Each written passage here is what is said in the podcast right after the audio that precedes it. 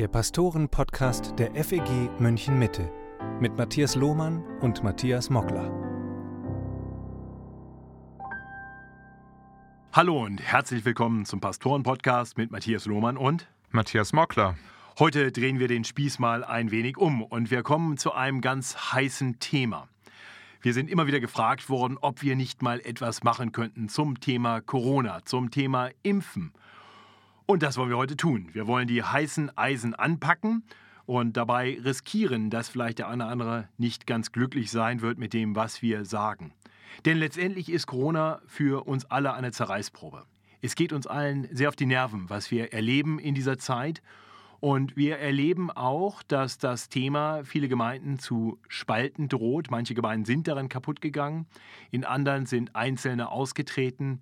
Äh, ich habe den Eindruck, wir sind bisher ganz gut durch diese Zeit gekommen und bin sehr dankbar dafür. Und doch, denke ich, ist es wichtig, dass wir über diese Fragen reden.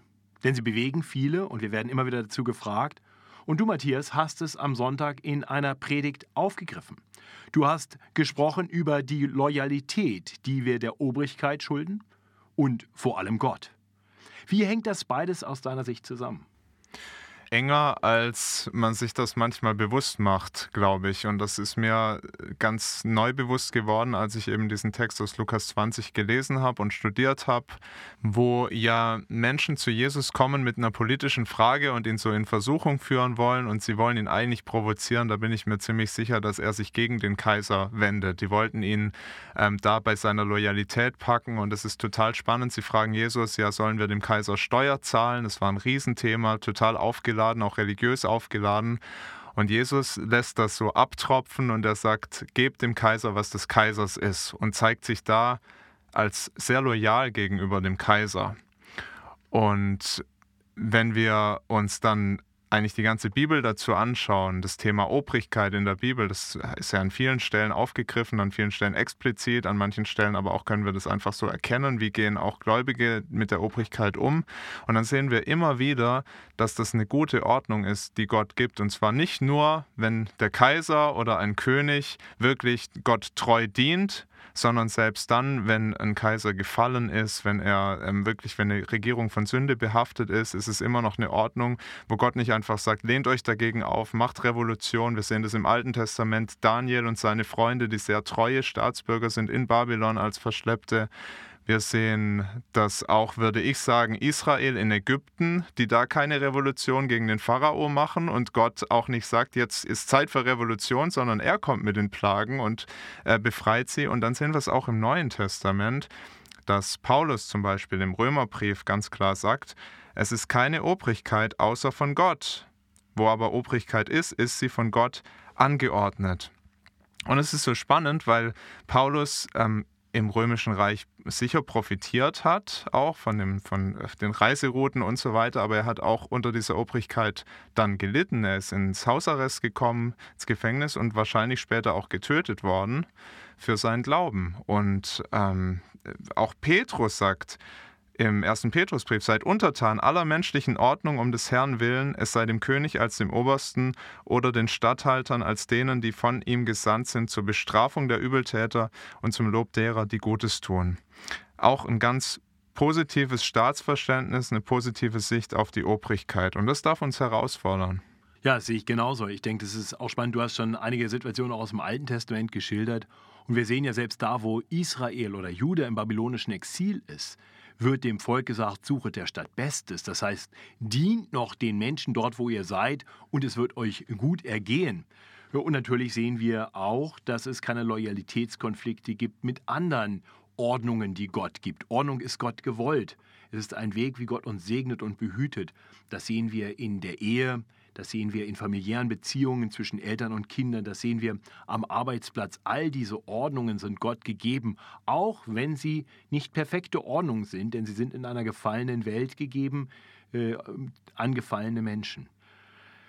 Matthias, du hast in deiner Predigt etwas Zeit darauf verwandt, das politische System im Römischen Reich und den Kaiserkult zu erklären. Kannst du das noch mal kurz zusammenfassen und sagen, warum dir das so wichtig war? Ja, ich glaube, das ist sehr wichtig, sich bewusst zu machen, wie wirklich ähm, diese römische Kultur und auch der Kaiserkult sehr gottlos war, weil es dann das, was Jesus sagt, noch anstößiger macht, dass Jesus wirklich sich diesem Kaiser unterordnet. Der König des Universums, Jesus, sagt äh, den Leuten nicht, macht Revolution, sondern ordnet euch unter. Und ähm, das ist was, was zu mir selber erstmal ganz stark gepredigt hat, weil ich selber immer wieder echt Probleme damit habe, mich auch der Regierung unterzuordnen. Ähm, auch in dieser Corona-Zeit schon so manche Tage und manche Phasen sogar hatte, wo ich wirklich geschimpft habe und mich geärgert habe. Und wenn ich mir aber anschaue, wie Jesus hier über den Kaiser spricht und über das Kaiserreich, dann muss ich sagen, also heute ist es ganz sicher nicht so extrem und nicht so schlimm wie damals. Wenn das damals galt, dann doch heute genauso gegenüber unserer Bundesregierung, Bundespräsident, Bundeskanzlerin, wer auch immer Verantwortung hat in unserem Land. Und das hat mich persönlich erstmal sehr herausgefordert und dann wahrscheinlich auch so manchen in der Gemeinde.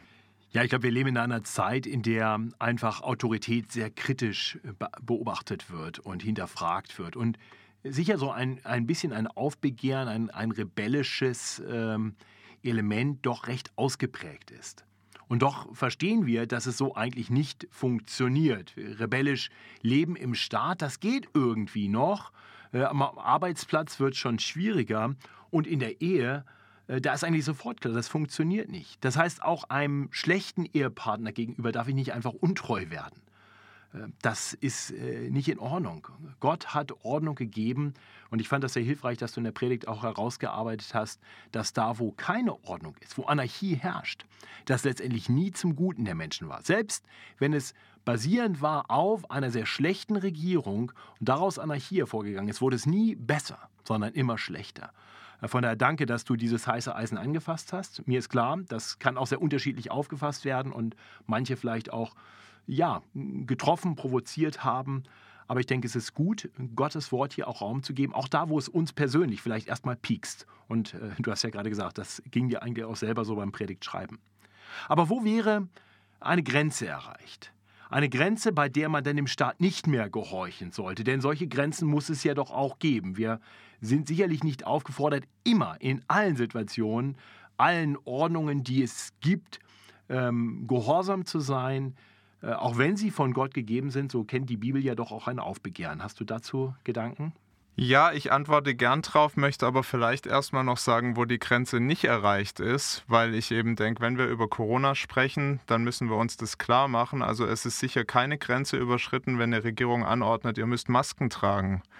In der U-Bahn, im Supermarkt, vielleicht sogar im Gottesdienst. Ich glaube, das alles ist noch völlig in einem Rahmen, wo ich nicht sagen kann, na, ich mache aber anders und ordne mich dieser Obrigkeit nicht unter. Das gilt auch für andere Dinge, das gilt für Kontaktbeschränkungen, das gilt auch für manche Lockdown-Maßnahmen.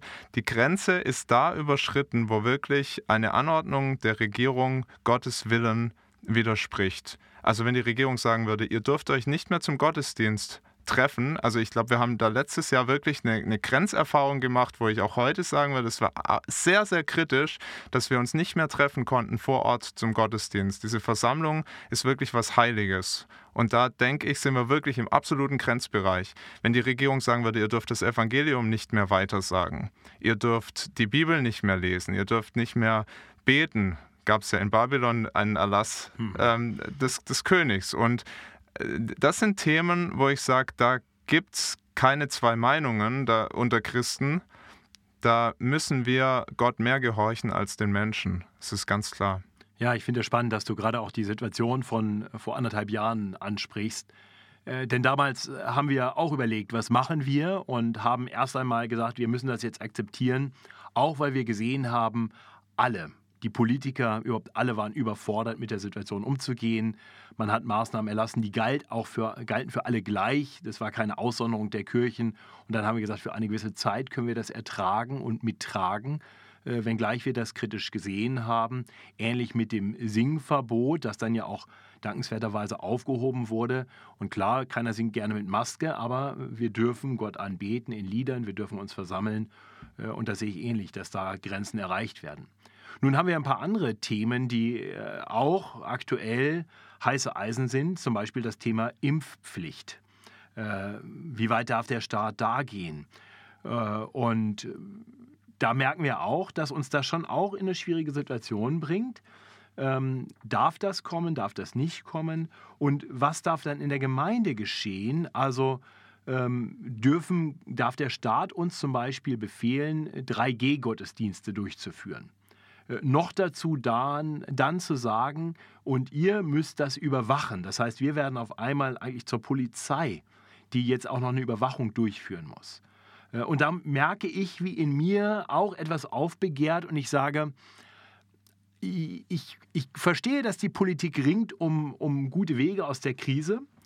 Ähm, aber gerade da, wo eigentlich staatliche Aufgaben dann übertragen werden und dann konkret auch an die Kirchen womöglich, äh, da merke ich, das kann ja nicht unsere Aufgabe sein, womöglich jemanden dann abzuweisen, weil er nicht richtig getestet ist oder weil er einen gefakten Impfnachweis vorzeigt oder äh, da möchte ich nicht in die Situation kommen, irgendjemanden den Zugang zum Gottesdienst verwehren zu können. Also da wird es, glaube ich, dann schon, schon sehr schwierig. Äh, hast du Gedanken dazu? Also das ist wirklich ganz schwierig, weil wir ja ähm, zum Thema Pandemie jetzt nicht so ein, äh, ein Buch in der Bibel haben, das uns da jetzt einen Fahrplan gibt. Wie handhaben wir das? Aber ich würde auch sagen, so als Prinzip, ich möchte auch niemand abweisen, der hierher kommt und das Evangelium hören will. Und ähm, würde da auch wirklich an die Grenze kommen. Bei 3G ist ja immer die Frage, wie setze ich das um? Wenn wir hier vor Ort Tests machen können, dann würde ich das persönlich noch in einem Rahmen sehen. Ich bin froh, dass wir es im Moment nicht tun müssen, aber ich kenne selbst wirklich Leute, die, die sehr, sehr kritisch sind gegenüber allen Maßnahmen. Aber wenn es darum geht, ich lasse mich testen, um arbeiten zu können, dann machen sie das auch. Dann denke ich, dann solltest du es aber auch machen, wenn du in Gottesdienst gehst oder bereit dazu sein. Also das ist die Frage, ob ich da wirklich so sehr verletzt werde in meiner Würde oder was auch immer. Da würde ich sagen, okay, selbst da kann man noch mitgehen. Also könnte ich schon sehen. Ja, ich glaube, es ist auch mehr die Frage, wenn, wenn es etwas ist, wo es nur die Frage ist, hier, das ist ein bisschen unangenehm, aber wir machen das, äh, weil uns auch das äh, am Gottesdienst teilnehmen so wichtig ist, wie es uns auch wichtig sein sollte, dann kann ich das auch sehen. Wenn es etwas ist, was wir stärker kontrollieren müssen äh, und womöglich dann auch abwägen müssen, was akzeptieren wir und was nicht und was ist legitim und was ist nicht, dann wird es irgendwo, finde ich, schwierig und schwieriger praktikabel. Ähm, die Frage, die uns natürlich immer wieder erreicht hat, ist die Frage nach der Impfpflicht. Hast du Gedanken zur Impfpflicht? Ich denke, selbst wenn die käme, wäre es unsere Aufgabe, gehorsam zu sein. Also ich kann das gut sehen. Die Impfpflicht gibt es auch bei anderen Impfungen schon, auch für die Kinder. Ich meine, dass es bei der Masernimpfung so ist. Jetzt kann man sagen, das ist aber eine ganz andere Art von Impfung. Kann ich auch mitgehen ähm, dass es unterschiedliche Impfungen sind, aber dennoch könnte ich auch da sagen, da ist Gehorsam geboten. Das ist nicht, man muss Gott mehr gehorchen als den Menschen, aus meiner Sicht. Ich denke aber auch, dass es sehr weise ist, dass die Regierung da keine Pflicht anordnet, weil es einfach zu viele Menschen gibt, die das aus verschiedenen Gründen in echte Bedrängnis bringen würde, wenn es so eine Pflicht gäbe. Ich weiß von Menschen, die haben ethische Konflikte damit, die haben Angst, krank zu werden durch die Impfung oder dadurch zu sterben. Es gibt äh, manche Christen, die sogar fürchten, dass sie ihr Heil verlieren, wenn sie sich impfen lassen. Und wir müssen sehen, dass es einfach Menschen in so eine Gewissensnot bringen kann, dass es ähm, für sie nicht möglich ist, das zu tun. Also das sagt uns die Bibel aus meiner Sicht auch sehr klar, dass wir unser Gewissen nicht vergewaltigen dürfen. Und da finde ich Römer 14 so stark, wo es ja auch darum geht, ähm, nicht um die Impfung, sondern um ein ganz anderes Thema, Götzenopferfleisch. Aber da wird deutlich, dass das für den einen völlig in Ordnung sein kann, davon zu essen und für den anderen, der einen Gewissenskonflikt hat, kann das oder ist das Sünde, wenn er es gegen sein Gewissen tut. Und so würde ich das mit der Impfung auch sagen. Das heißt, wenn es so eine Impfpflicht gibt und jemand kann das aus Gewissensgründen nicht tun, dann müsste er eigentlich sagen, das mache ich nicht. Ähm, und müsste dann aber auch die Konsequenzen tragen, die der Staat dafür vorsieht. Das ist natürlich sehr herausfordernd. Aber Vielleicht können wir trotzdem auch mal drüber nachdenken, ob diese gängigen Einwände, die es da ja dagegen gibt, also eben ethische Frage, Angst zu erkranken an der Impfung, Dinge, die Leute echt in Bedrängnis bringen, ob das wirklich so gute Argumente sind oder ob man da auch vielleicht sagen kann, das darf man als Christ auch entspannter sehen. Ich denke, das ist auch wichtig, das mal von der anderen Seite zu beleuchten. Ja, und ich glaube, das ist gut, ähm, wenn wir über diese Themen so nachdenken, dass wir äh, immer auch sagen, es braucht mehr Aufklärung. Also ich, habe manchmal das Gefühl, nee, nicht nur das Gefühl, den Eindruck, dass äh, diejenigen, die Vorbehalte gegen die Impfung haben, sehr schnell abgestempelt werden und man ihre Argumente gar nicht hört und sich mit ihren Argumenten nicht wirklich auseinandersetzt. Und ich denke, das ist schon auch eine Pflicht, wenn man Menschen sagt, ihr sollt aber geimpft werden, dass man ihnen dann auch Argumente bringt und zwar sachlich, faktisch, sich auch mit ihren Vorbehalten auseinandersetzt. Und ich glaube, dann kann auch vielen geholfen werden. Ähm, ich habe zum Beispiel ähm, in der Corona-Pandemie auch hier in der Gemeinde Anfragen bekommen von Leuten, die gesagt haben, gibt es Corona wirklich? Dann wurde mir eine Predigt geschickt, wo jemand verkündigt hat, dass das äh, letztendlich alles durch 5G-Strahlung ist und es ist gar keine echte Pandemie und so weiter. Und dann habe ich mir die Predigt angehört und da war so viel Quatsch drin. Äh, und der meinte, prophetisch zu reden. Und da ich sagte, also wenn das tatsächlich ein Prophet ist, dann hat er hier so drei falsche Prophetien, dann glaube ich, müssen wir bei der auch vorsichtig sein. Und das hat äh, auch der Schwester sehr geholfen. Äh, andere haben gesagt, ja, ich habe gehört und ein christlicher Prediger hat gesagt, wenn man fünfmal geimpft ist, dann ist man getrennt von Christus. Ja, nun denken wir mal drüber nach. Was sagt denn Römer 8, das Ende von Römer 8? Nichts und niemand kann uns trennen von Christus. Ja? Äh, und ja, Paulus erwähnt da nicht die Impfung oder die fünfmalige Impfung, aber er, er gibt ein so umfassendes Bild. Also ich glaube, das können wir biblisch ausschließen, diese Sorge. Und ich glaube auch, wenn man äh, so, so eine Frage erstmal aufgreift und darüber nachdenkt und biblisch versucht darauf zu antworten, dann löst sich mancher Vorbehalt auf. Ja, andere Vorbehalte haben ja eine gewisse Berechtigung. Zum Beispiel bin ich auch gefragt worden, äh, ob nicht Abtreibung irgendwie auch Grundlage für die Impfstoffe war. Ja, da musste ich mich selber erstmal mit auseinandersetzen, habe dann aber festgestellt, ähm, dass tatsächlich ähm, Zellkulturen von abgetriebenen Babys aus den 70er und 80er Jahren äh, verwandt wurden, um Zellkulturen zu züchten, die dann für medizinische Forschung benutzt werden. Und äh, es gibt ähm, einzelne Impfstoffe, ich glaube AstraZeneca, wo äh, dann auch im Impfstoff diese Kulturen mit benutzt wurden. Und dann gibt es andere äh, wie die mRNA-Impfstoffe, also zum Beispiel ähm, von BioNTech, wo äh, diese nur in der, in der Testung ähm, mitverwandt wurden. Ähm, trotzdem die ethischen Bedenken will ich erstmal ernst nehmen und sagen, ja, das ist gut. Ich bin absolut gegen Abtreibung. Das ist, das ist Mord, das ist Töten. Das können wir so nicht akzeptieren. Aber wir müssen auch feststellen, diese Zellkulturen sind gezüchtete Zellkulturen. Hier ist kein Kind abgetrieben worden für diese Impfstoffe. Ähm, das ist heute auch gar nicht mehr erlaubt. Äh, und man könnte theoretisch auch diese Zellkulturen heute äh, embryonal entnehmen. Das wäre möglich, aber das muss man nicht tun, weil diese Zellkulturen vorhanden sind. Und äh, die werden tatsächlich auch benutzt bei allen möglichen anderen äh, medizinischen Forschungen. Das heißt, äh, viele andere Tabletten, die wir nehmen, vieles andere, was wir irgendwo aufnehmen, hat eigentlich den gleichen Hintergrund. Und da haben wir diese ethischen Bedenken dann auch nicht. Von daher müsste man da vielleicht auch einhaken. Ja, und das war für mich auch wirklich eine ganz wichtige Erkenntnis, weil ich auch das zunächst gehört habe und das ist auch wirklich un, unbestritten. Also diese Kulturen, Zellkulturen sind dafür verwendet worden. Ähm, und dann gibt es eben auch ganz viele, die sagen, ja, das ist alles eine Verschwörung und so. Ist es nicht.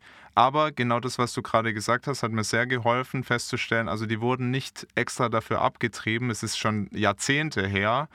Das heißt, wenn man dann nochmal genauer hinschaut, sich damit auseinandersetzt, kann das eine große Hilfe sein. Und mir hat es persönlich aber auch geholfen, dass Leute mich ernst genommen haben und das nicht einfach vom Tisch gewischt haben, auch die ethischen Bedenken ernst genommen haben. Und das finde ich sehr wichtig. Ja, das, das sehe ich auch so. Und ich finde es auch wichtig, dass wir auch Sorgen ernst nehmen.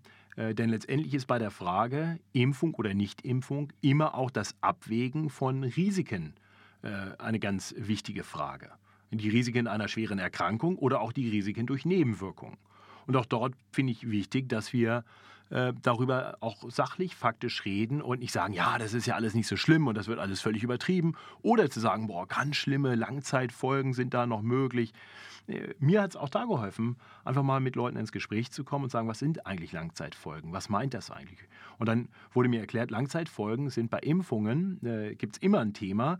Äh, und Langzeitfolgen sind aber nicht Folgen, Impffolgen, die quasi erst Jahre später sich dann zeigen beim Menschen, sondern die Langzeitfolgen, die so benannt werden, äh, beziehen sich auf äh, Nebeneffekte einer Impfung, die erst Jahre später mit der Impfung in Verbindung gebracht werden, weil die Anzahl der Impfungen äh, relativ gering ist und eben typischerweise auch nicht geschaut wird. Wie geht es den Leuten und was haben die sonst noch so alles?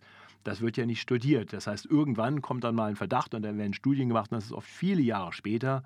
Und das ist bei der Corona-Impfung diese Nebeneffekte, ähm, die unerwünschten, die schlechten, ähm, sind gut erforscht, weil es eben eine riesen, eine riesen Menge von Daten gibt und man eigentlich sagen kann, wenn die ganze Bevölkerung geimpft ist oder 60, äh, 70 Prozent der Bevölkerung und wir stellen fest, eine signifikante Steigerung jetzt in einem bestimmten anderen gesundheitlichen Bereich, dann hat man relativ schnell die Korrelation. Und von daher äh, wurde für mich klar, a, damit ist eigentlich was ganz anderes gemeint. Damit ist nicht gemeint, dass man durch eine Impfung noch fünf Jahre später äh, auf einmal, weiß ich nicht, äh, eine ganz besondere Krankheit bekommt. Das gibt es eigentlich bei Impfungen typischerweise gar nicht.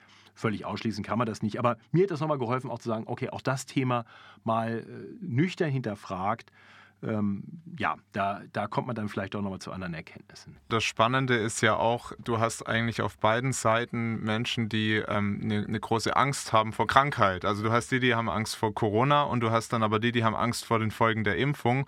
Und bei beiden, die da mit einer ganz großen Angst unterwegs sind, ist eigentlich die Gesundheit auf einem, äh, hat einen zu hohen Stellenwert aus meiner Sicht. Wenn man so total Angst beladen durch dieses Leben geht.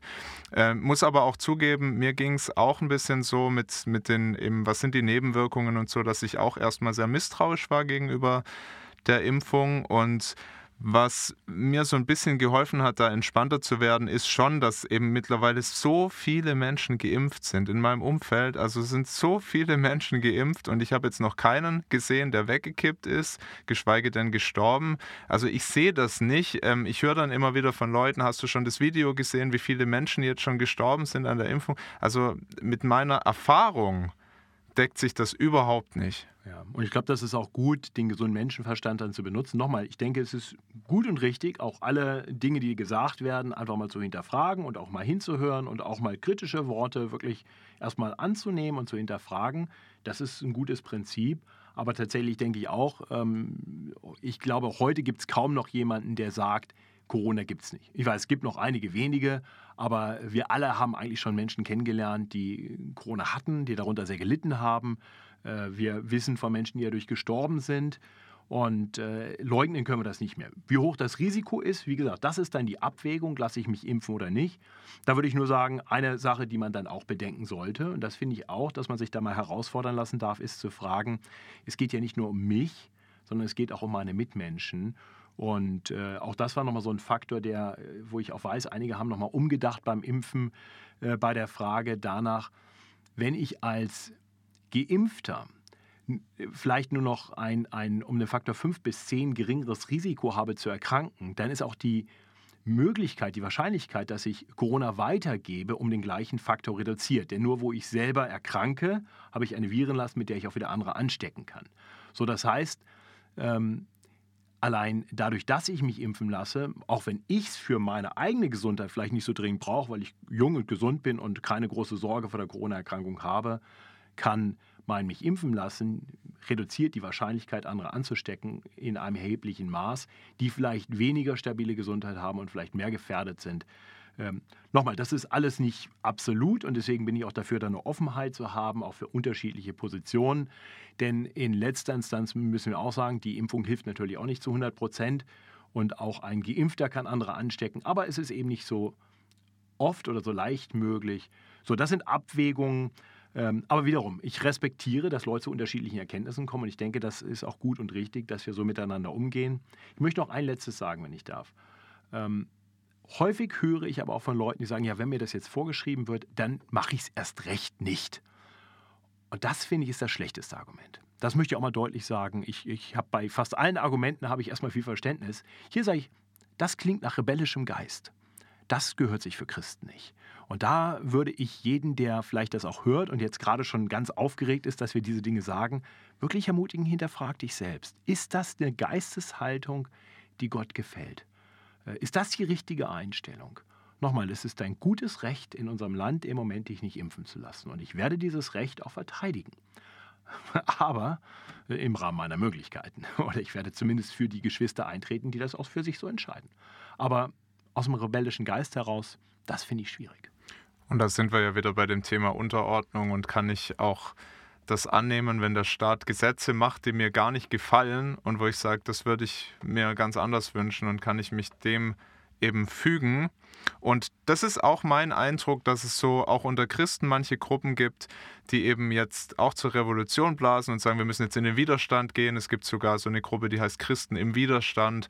Und wo ich denke, also da geht es ja wirklich um diese Corona-Maßnahmen, aber es geht nicht um den Kern unseres Glaubens. Und das ist aus meiner Sicht wirklich äh, sehr bedenklich, in dieser Weise rebellisch da zu agieren. Ähm, es ist aber jetzt wirklich nochmal die Frage, ich möchte sie dir nochmal noch auf den Punkt bringen und sie dir nochmal stellen. Sündige ich, wenn ich mich impfen lasse? Also wenn du denkst, dass es von Gott her Sünde ist und du tust es, dann ist es Sünde. Ich glaube, das ist genau das Thema, was du vorhin auch angesprochen hast aus Römer 14. Wenn wir meinen, dass etwas Sünde sei und wir tun es trotzdem, selbst wenn die Sache an sich vielleicht gar nicht verkehrt ist, ist in dem Handeln, ich handle jetzt bewusst gegen das, was ich als Gottes Willen erkenne, ja, dann ist es Sünde. Und dann würde ich jeden ermutigen, wenn du wirklich davon überzeugt bist, hinterfrag das bitte, prüf das bitte biblisch, komm gerne auch mit uns oder mit jemandem, der sich da noch besser auskennt, ins Gespräch. Aber ja, wenn du davon überzeugt bist, dann tu es auch nicht. Dann kommen wir nochmal zurück in die Gemeinde, unsere Gemeinde, aber das betrifft ja ganz viele Gemeinden. Du hast es auch vorhin schon angesprochen.